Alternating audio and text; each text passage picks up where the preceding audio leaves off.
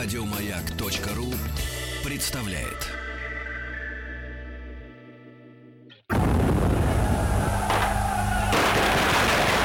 Граждане министры Временного правительства, именем Военно-революционного комитета объявляю ваше Временное правительство арестованным. Это вы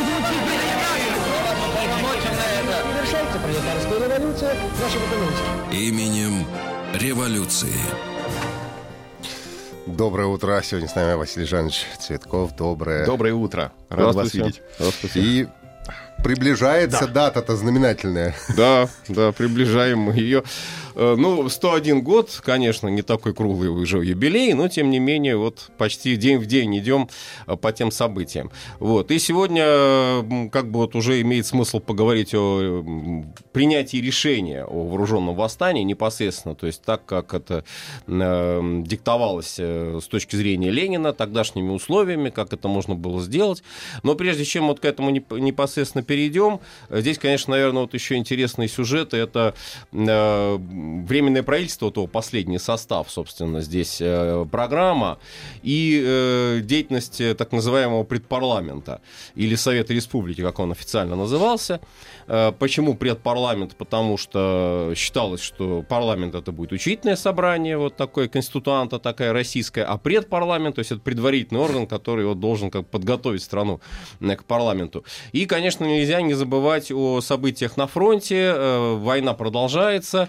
И Манзунская операция, Манзунские бои, вот э, знаменитые, многим, наверное, нашим слушателям известные по фильму Пикуль, э, по фильму Манзунт, э, по роману Пикуля, поставленный двухсерийный. Вот. И еще в советское время был фильм «Балтийская слава», который тоже касался как раз, вот, в частности, этих событий. Вот. То есть, в общем, такой достаточно насыщенный период уже здесь у нас получается. Город называется Петроград. Да, Петроград. Ты видишь город Петроград в семнадцатом году. Бежит матрос, бежит солдат, стреляет на ходу. Это у Михалкова. Э, Вот, Сергея такая есть четверостишье.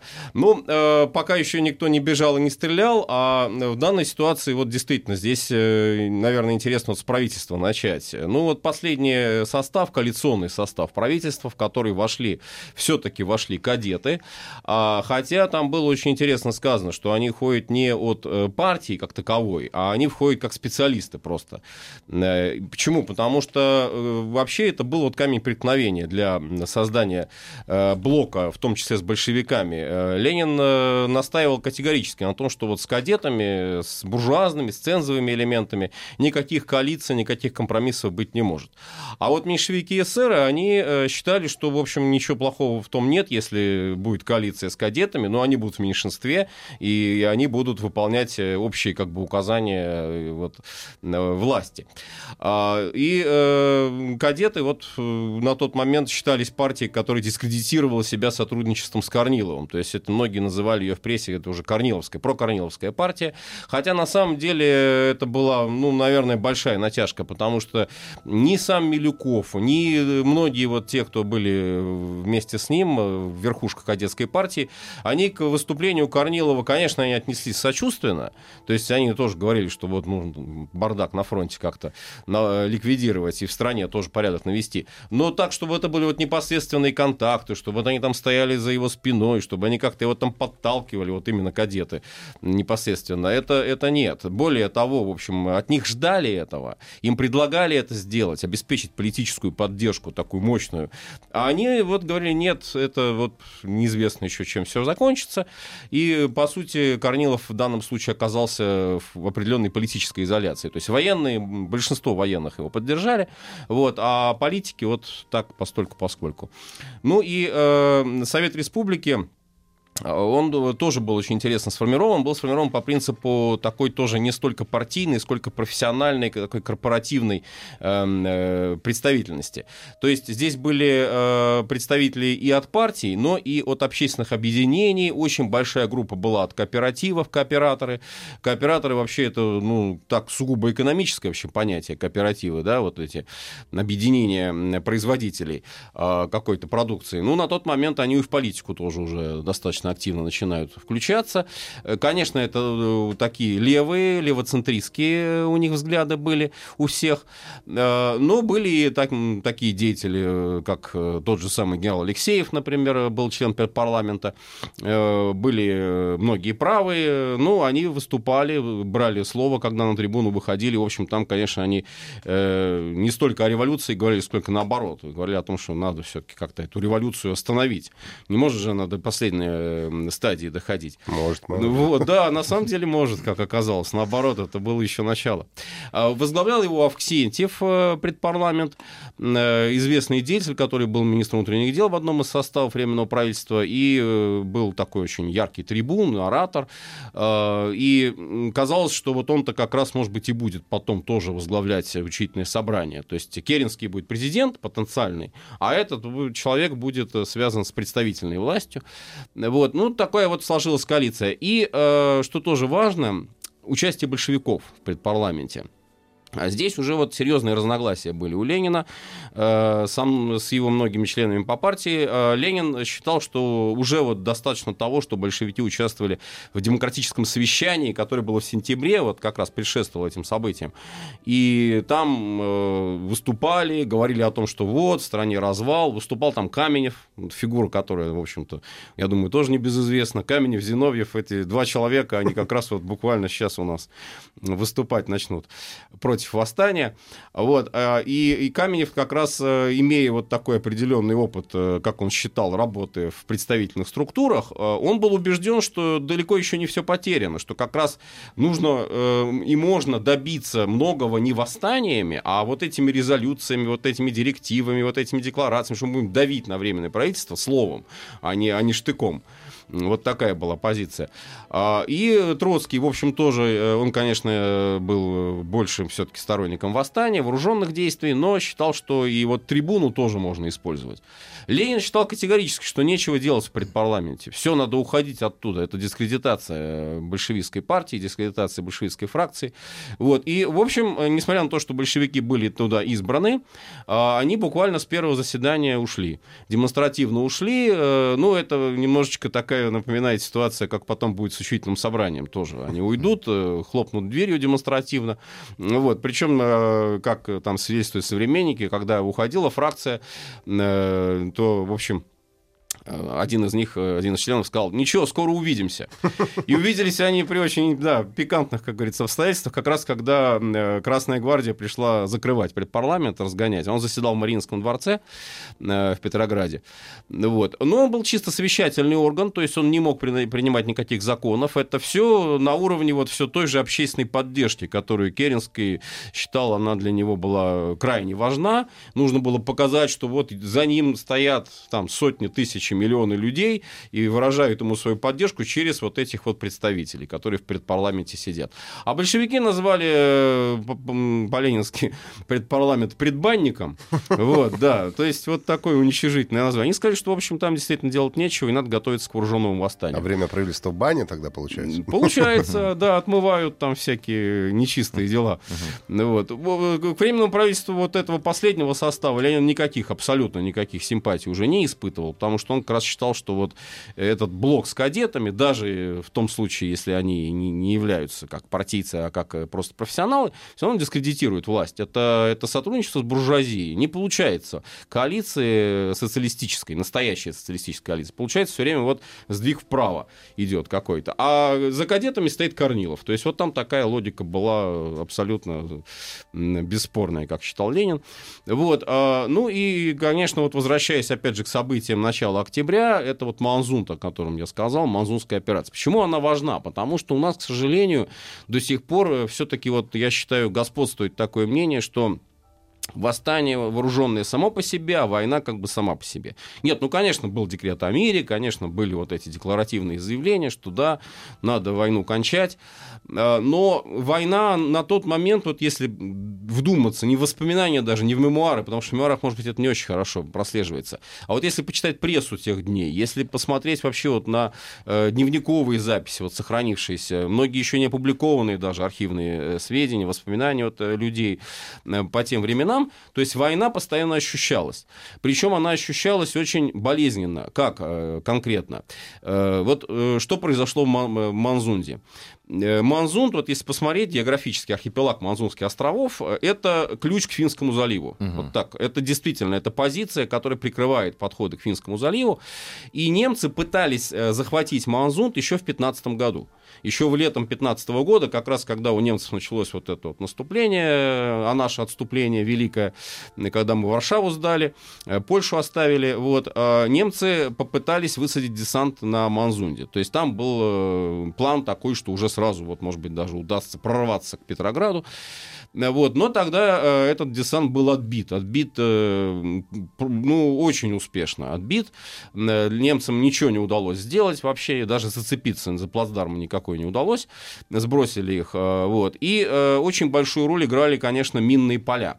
Минные заграждения, которые вот как раз Александр Васильевич Колчак, будучи там командиром минной дивизии, в том числе ставил. То есть очень плотно закрыли вот эти вот все проливы, и там нужно было сильно-сильно тралить Э, тральщики, специальные суда должны были, чтобы про, про, вот эти проходы в минных полях делать.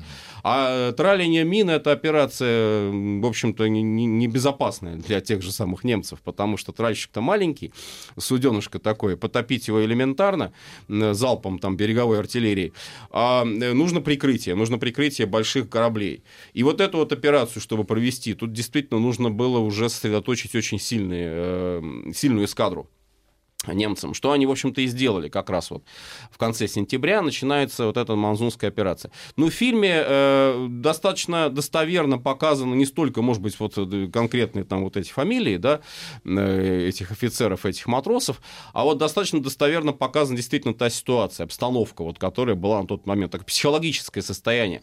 Потому что, э, ну, э, вот такого героизма э, всеобщего, стопроцентного мы действительно здесь не увидим. Потому что мы, с одной стороны, видим гарнизон, пехоту, которая 50 на 50. Часть хочет воевать, часть уже все, уже готова даже в плен сдаться, только чтобы эта война кончилась для них лично. Вот. А другая часть матросов, э, это да, это действительно вот были такие, в общем, э, решения приняты, что надо стоять, надо защищать Манзунт э, любой ценой, потому что это не просто там ключ к Петрограду, это и еще и защита революции, защита звания революции. Более того, появляется такая идея, очень интересная, на мой взгляд, э, и она, ну, известная идея, но она как-то вот мало на нее внимания обращает до сих пор.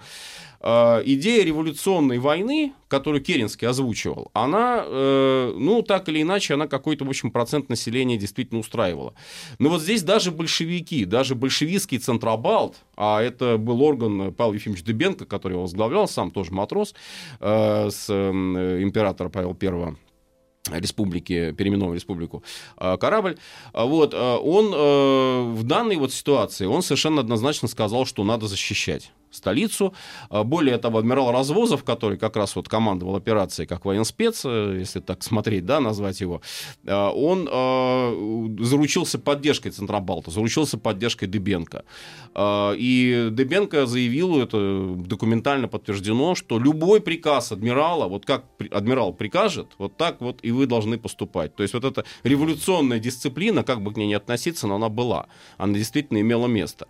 И, и э, героически героические подвиги, тут вот не надо их тоже забывать, я думаю, это линкор броненосец, собственно, по классу а, первоначально это «Слава», а, погибший, э, и эсминец «Гром». Вот два корабля наших, э, российского нашего флота, которые до последнего буквально сражались, до последнего снаряда держали вот эти проходы операции. Э, вот, ну, на, в фильме показаны береговые батареи, там тоже, в общем-то, по-разному все это было, но держали, пытались держать как раз вот проход э, немецких кораблей. Но вот эта эскадра, она была подавляющей по численности. То есть там и линейный флот был у немцев, и эсминцев целая эскадра, численное превосходство они достигли, и дирижабли, Э, цепелины, и самолеты. То есть все вот комбинированные, так сказать, что они могли собрать с флота, они бросили на Манзунт, они бросили вот на этот архипелаг. Удержать его в этих условиях, даже ценой вот этой революционной дисциплины, ну, было просто технически невозможно. Вот. И э, единственное, что вот нам опять же помогло, хорошо помогло, это минные поля.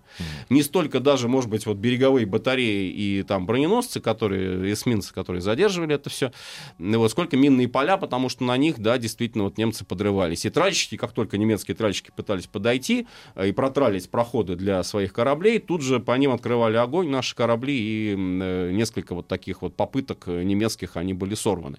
А Гром, э, очень хорошо подвиг Грома показан вот как раз в фильме «Балтийская слава».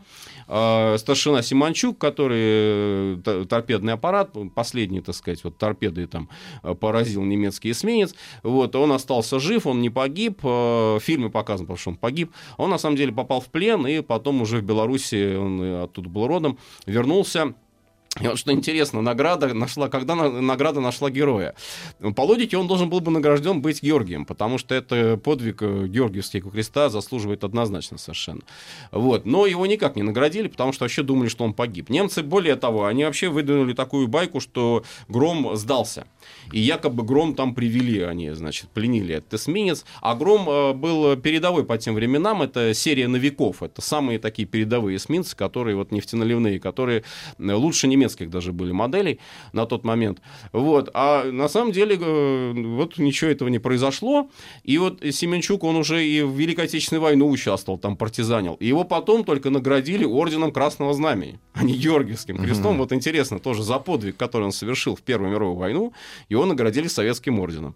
Вот такой вот интересный прецедент. Ну, страна а, другая да. была, соответственно, уже не могли, наверное, Георгиевича Ну, естественно, награждать. нет, ну сам по себе ведь что тоже было, можно, наградили. можно было же сказать, что это империалистический империалистическая война, что там чего подумаешь, он там какой там подвиг совершил. У нас же было такое отношение. Э, это официальное, в общем, считалось, что это империалистическая захватническая война во всех учебниках. Вот. А здесь вот, тем не менее, вот эти подвиги, они все-таки все равно э, как бы вот отмечались э, заслуженно. Но главный итог, все равно немцы Манзунд взяли, ключ к Питеру они таким образом захватили, и реальная угроза Петрограду создалась вот в том, что дальше может и продвигаться опасность э, сдачи столицы. В этой ситуации Керенский выносит на повестку дня вопрос о переносе столицы. То есть вот э, тоже мы э, как бы ну, так привычно считать, что кто переехал, да, Совнарком принял решение. Правильно, он принял это решение, но когда? Это был уже март 2018 года. А началось все с решения Керенского, с решения Временного правительства о том, что надо э, частично разгружать столицу. То есть это не полностью там переезжать э, сразу, вот, бросать все и, и, и убегать. Частично разгружать столицу, переносить, перевозить там, в том числе вот, часть золотого запаса как раз была вывезена вот по все, под все под это, и э, готовить город к обороне готовить город к обороне. Э, и вот э, как раз вот, это, вот этот мотив, вот эта мотивация, подготовка города к обороне, она стала ключевой. Вот почему я говорю, нельзя войну забывать. А ключевой э, с точки зрения легального оправдания возникновения военно-революционного комитета. Вот того самого ВРК, военно-революционного комитета, который потом свергнет Временное правительство. Угу. Но изначально идея была вот оборона Петрограда от немцев. А что делал Ленин в эти дни, мы узнаем, наверное, после выпуска новостей. Да. да. Товарищи, рабочая крестьянская революция, о необходимости которой все время говорили большевики, совершилась!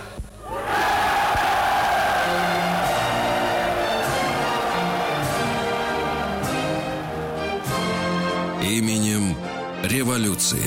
Василий Жанович Цветков у нас сегодня в гостях рассказывает о том, что делал Ленин в Санкт-Петербурге в 17 году. Ну, в Петрограде уже, да. Вот, в 17 году. Э, последняя его там конспиративная квартира на Сердобольской улице, э, квартира Маргариты Фафановой. То есть это э, очень интересное тоже вот сам по себе такое интересное место. Вообще, вот иллюстрация к вопросу о том, как жили рабочие. Дом, ну, не сказать, что какая-то там лачуга, какая-то там, я не знаю, землянка, какой-то там подвал. Нет, нормальная трехкомнатная квартира причем э, с, с изолированными комнатами. Вот. Правда, это была не частная квартира, они арендовали. Ну, дом был доходный. Э, и э, детская комната, в которой как раз вот э, жили дети Фафановой, она и стала комнатой Ленина. А детей куда А дели? детей она отправила в Уфу э, к родным. Меду поесть. Ну, может быть, в этом тоже был некий смысл, потому что продолжать жить в Питере в условиях, когда там уже и голодовки начинаются, и карточки, и все, и детям, ну, они считали, что, может быть, даже легче куда-нибудь там в провинцию уехать, там легче жить, чем в столице. Вот, ну, так или иначе, но вот в этой комнате как раз Ленин и жил. Э, Там э, вот создан был потом мемориальный музей. Э, Фафанова сама она переехала в Москву, а в этой вот квартире был создан мемориальный музей. И что тоже вот интересно, Фафанова Крупская, они вдвоем работали в районной думе. А, Выборгская сторона, Выборгский район, Сердобольская улица, это Выборгский район. Километр от Черной Э, речки. Да, вот как раз последнее место Пушкина э, в дуэли. Но на тот момент это была э, уже полная совершенно окраина. Э, Единственное, что тоже вот э, интересно, дом был построен буквально на пустыре, на пустом месте. То есть рядом ни- ни- никакой площадки детской, ничего. Вот построили дом, и сдали доходный дом, построили, сдали квартиры э, и, и все. И То есть, если что, деньги. Ленину бы некуда было бежать. Да, нет, наоборот как раз. Ленин сказал, что очень хорошо, что э, не привлекает внимания. Ни фонари не горят, и железная дорога рядом, как раз буквально проходит, э, ветка проходила. И еще интересный нюанс какой, это сразу, как только он вошел, и сохранились воспоминания в комнату, стал смотреть, посмотрел, если там водосточная труба. Вот. Да, почему? Потому что если, если в случае чего можно будет по ней спускаться вниз. Э, Ну, конечно, нет, ну человек, который был в розыске, причем в розыске очень интенсивном, и буквально там э, дело доходило, вот Эйно Рах я писал воспоминания, что чуть ли не каждый там встречный прохожий вызывал уже подозрения, они шпик ли, они, они слежка ли. Вот. Слушай, а как Крупская тогда в этой могло- Можно ситуации? было понять. Да, так вот, Крупская вместе с Фафановой, они работали в районной думе Выборгской, и Выборгская э, сторона на тот момент, вот как бы Ленин там, не знаю, не боялся бы шпиков, но по большому счету это был уже совершенно пролетарский район. То есть туда контрразведка даже не боялась туда заходить. Вот. Слабая очень полицейская часть, когда вот э, восстание началось э, уже непосредственно, Октябрьское восстание 17 года, там буквально, ну, по-моему, только десяток юнкеров э, арестовали, и все, с полковником во главе. А так уже там власть была абсолютно советская.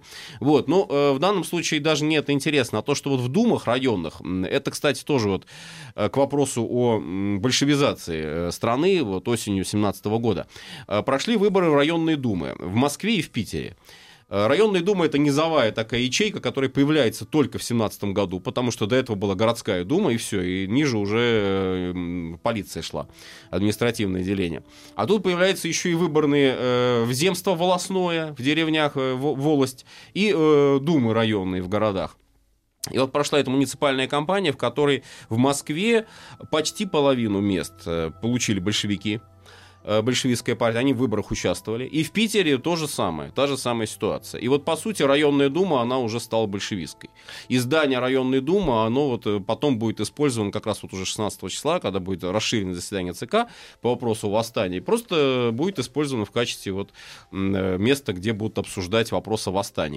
И, и ничего при этом э, страшного, в общем-то, не, не- не произойдет. Вот. а, и тоже, кстати, интересный момент. Вот в Москве, например, как выборы разделились. Центр э, в пределах Садового кольца, районные думы, там тоже были, центрального округа, выражаясь современным языком. Вот, там победили кадеты. Железно, правая вот эта вот уже часть пошла. Рабочие окраины, все за Садовым кольцом, побеждают большевики. В одном только месте там еще эсеры прошли. Это большевики. И четкое разделение города. Центр буржуазный, окраины пролетарские. Ничего не поменялось. Э, Это, это, между прочим, сыграло свою роль э, как раз в событиях 17 года, потому что центр э, обороняли юнкера, Белая гвардия, а с окраин рабочие Красная гвардия наступали и, собственно, центр потом взяли. Вот. И, значит, жил вот Ленин э, в этой э, квартире. Детской комнатке. Да, в детской комнате. Ну, тут, наверное, вот что надо отметить. Какие вот его работы. Одна из работ, еще, собственно, до переезда в Питер, она была написана э, с очень таким тоже символичным названием «Удержат ли большевики государственную власть?» Вопрос, да? А, почему? Потому что это тоже предмет дискуссий постоянных на тот момент. Ну хорошо, вот вы призываете к восстанию, там говорили эсеры, меньшевики.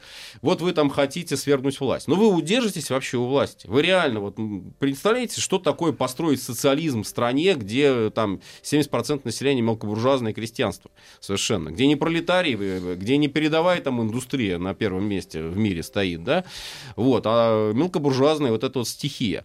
Э, на что Ленин, в общем-то, как раз говорил, что э, вопрос не о том, надо ли дожидаться до момента, когда страна дозреет до социализма, а надо брать власть, а потом уже страна, конечно, э, отсталая, конечно, мелкобуржуазная, но она будет к социализму подходить благодаря тому, что уже власть будет советская, власть будет рабоче-крестьянская. Вот такая вот логика. И в этой работе она, в общем, тоже, на мой взгляд, незаслуженно забыта, потому что там очень много теорий, там не написывается, как там надо мосты брать и телеграф захватывать, да, это уже следующие статьи, там, Совета Постороннего. Вот, а там обоснование вот этого тезиса, почему рабочие могут э, управлять государством. И там две знаменитых, два знаменитых момента, которые до сих пор трактуют очень, э, я считаю, превратно.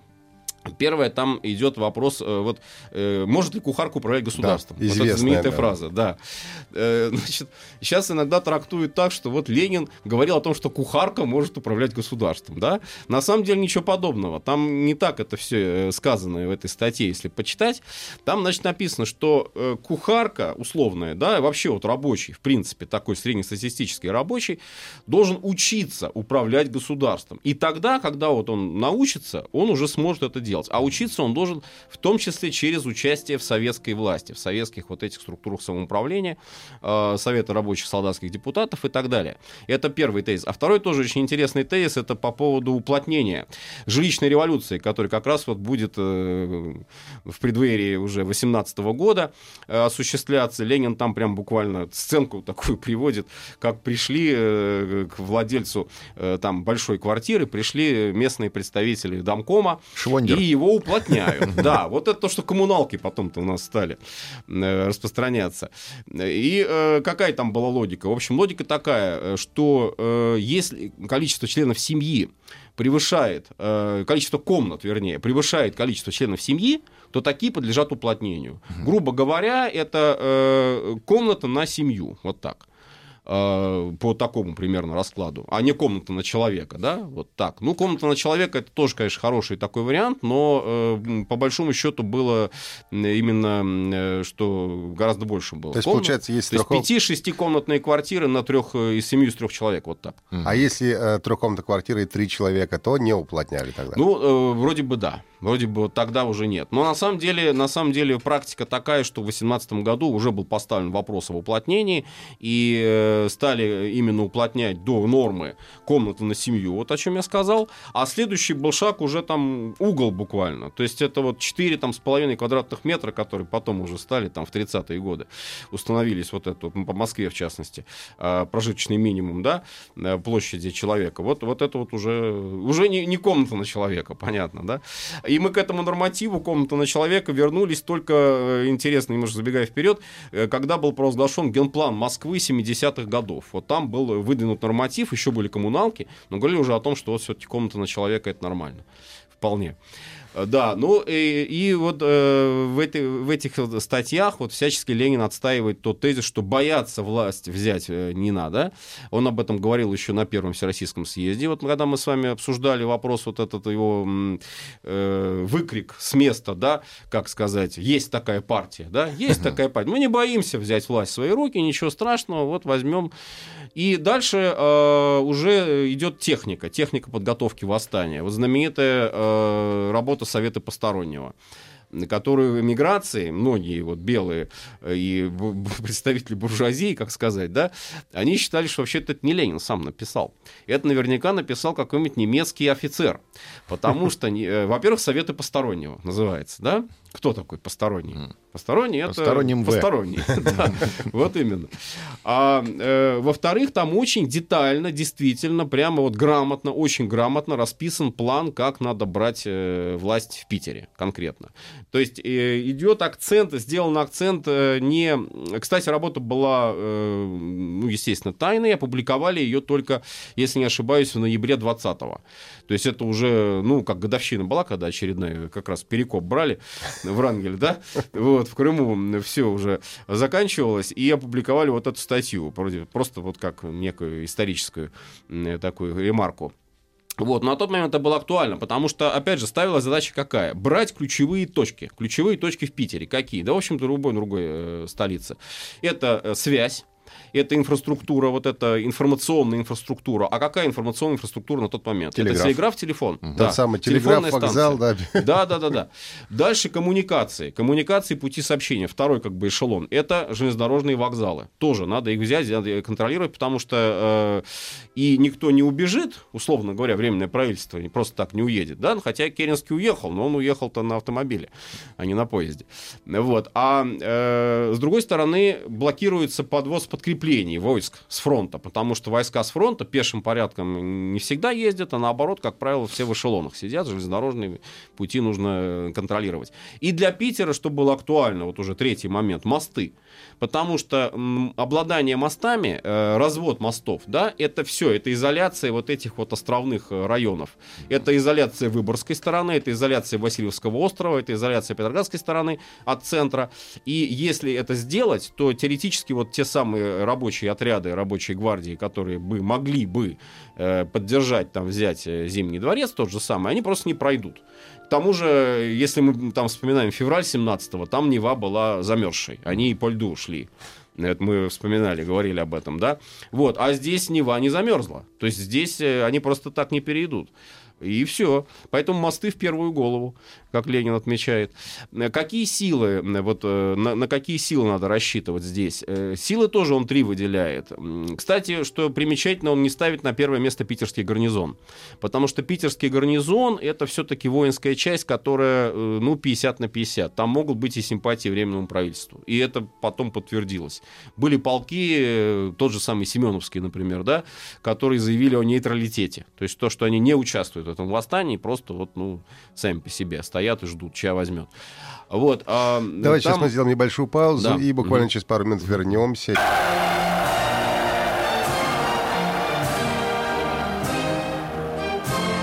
Именем революции. Профессор МПГУ, доктор исторических наук Василий Жанович Цветков рассказывает о том, чем занимался Ленин в Петрограде. Кстати, под каким именем его там могли знать? Он пока еще у нас, э, ну, для, как бы для всей публики, это еще вот р- рабочий Иванов. Э, да, Константин Иванов, пропуск, который мы вы- выписали еще в Сестрорецке, Сестрорецкого завода. Крупская, кстати, работница тоже. Емельянов ему помогал, вот мы там говорили в прошлый раз об этом. Как раз, вот. А для своих, для ЦК, нет, он, конечно, Ленин. Он, конечно, гримировался. Он гримировался э, до неузнаваемости совершенно. То есть, вот кто с ним Был встречался... мастером перевоплощения. Тот же Антонов Овсеенко. Ну, это немножечко, знаете, напоминает Шерлока Холмса. Вот он там приходил тоже э, в виде букиниста, там, старичка. Я вам книги принес, да, э, вот это его А появление. в женщину переодевался. Э, ну, это ну, Керенский. не, Ну, это- и Керенский не переодевался. Это, байка известная насчет Керенска. Конечно, не переодевался он, ерунда, в женщину. Он переодевался матросом Керенский. Но это будет в Гатчине, это еще впереди. Вот. а, И, э, значит, просто э, главное, это была какая здесь э, проблема? Проблема в отсутствии непосредственного контакта.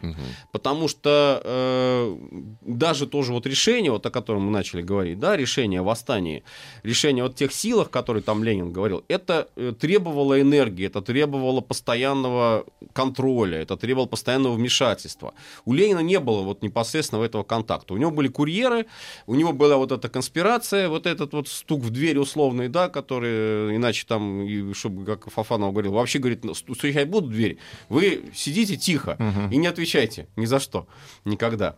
Там э, однажды даже произошло такое недоразумение, что пришел ее двоюродный брат, а, постучал и услышал, что там кто-то ходит. Вот Ленин, значит, вроде бы там, или кто еще. И он подумал, что это вор забрался.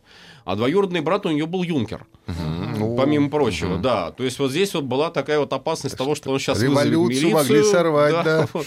Нет, ну, конечно, выборгская сторона, там, я не знаю, он, э, не- не- может быть, и не получилось бы ничего такого, но вот это было, это была такая реальная опасность. Вот. И, э, Ленина, конечно, это не устраивало. При всей его вот этой энергетике, при всем том, что вот он собирался там э, непосредственно руководить восстанием, а он должен был скрываться. Вот. И э, вот эти два заседания ЦК, на которых как раз ставился вопрос. Первое заседание ЦК это 10 сентября, второе, э, октября, прошу прощения, а второе это 16 октября. Э, Между ними э, тоже много очень встреч было. Точное количество встреч даже до сих пор неизвестно еще. С кем встречался, вот полного списка здесь вот э, до сих пор не составлено. Ну вот ходил в сопровождении Нарахи, ходил загримированный и вот до последних буквально дней. Так вот, возвращаясь к вопросу о этих силах революции, на которые, собственно, должна опираться. Рабочая Красная Гвардия. И туда называли в основном Рабочая Гвардия. Красная Гвардия чуть позже пойдет такое словосочетание. Рабочая Гвардия. Рабочая Гвардия получает оружие, начинает тренироваться. Э, Интересный момент. Сестрорецкий завод как раз э, целых где-то, наверное, 4 или 5 тысяч винтовок э, не выполнил заказ, был заказ войска Донского на получение казачьим полкам вот этого оружия.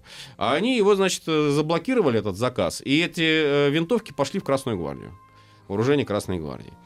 А, И э, тренируется Красная гвардия. Вот тут Подвойский как раз э, тоже такой человек, которого в свое время очень много о нем писали. Сейчас, наверное, такая полузабытая уже личность. Но вот Подвойский, Антонов Овсеенко, вот эти два человека, они, по сути, руководят военной подготовкой. Антонов Овсеенко сам бывший юнкер, э, тоже, в общем-то, у него военная подготовка есть здесь. А, И э, как они а, обучают Красную гвардию? Обучают на пустырях, вот после рабочего дня, там, по воспоминаниям, с очень большим энтузиазмом они тренировались, значит, стрельбе из винтовки. Но, опять же, если вдруг кто-то спросит, э, что вы тут делаете, что вы тут стреляете, мы готовимся защищать Питер от немцев. М. Вот, да, Э, легализация рабочей гвардии – это именно оборона Петрограда от немцев.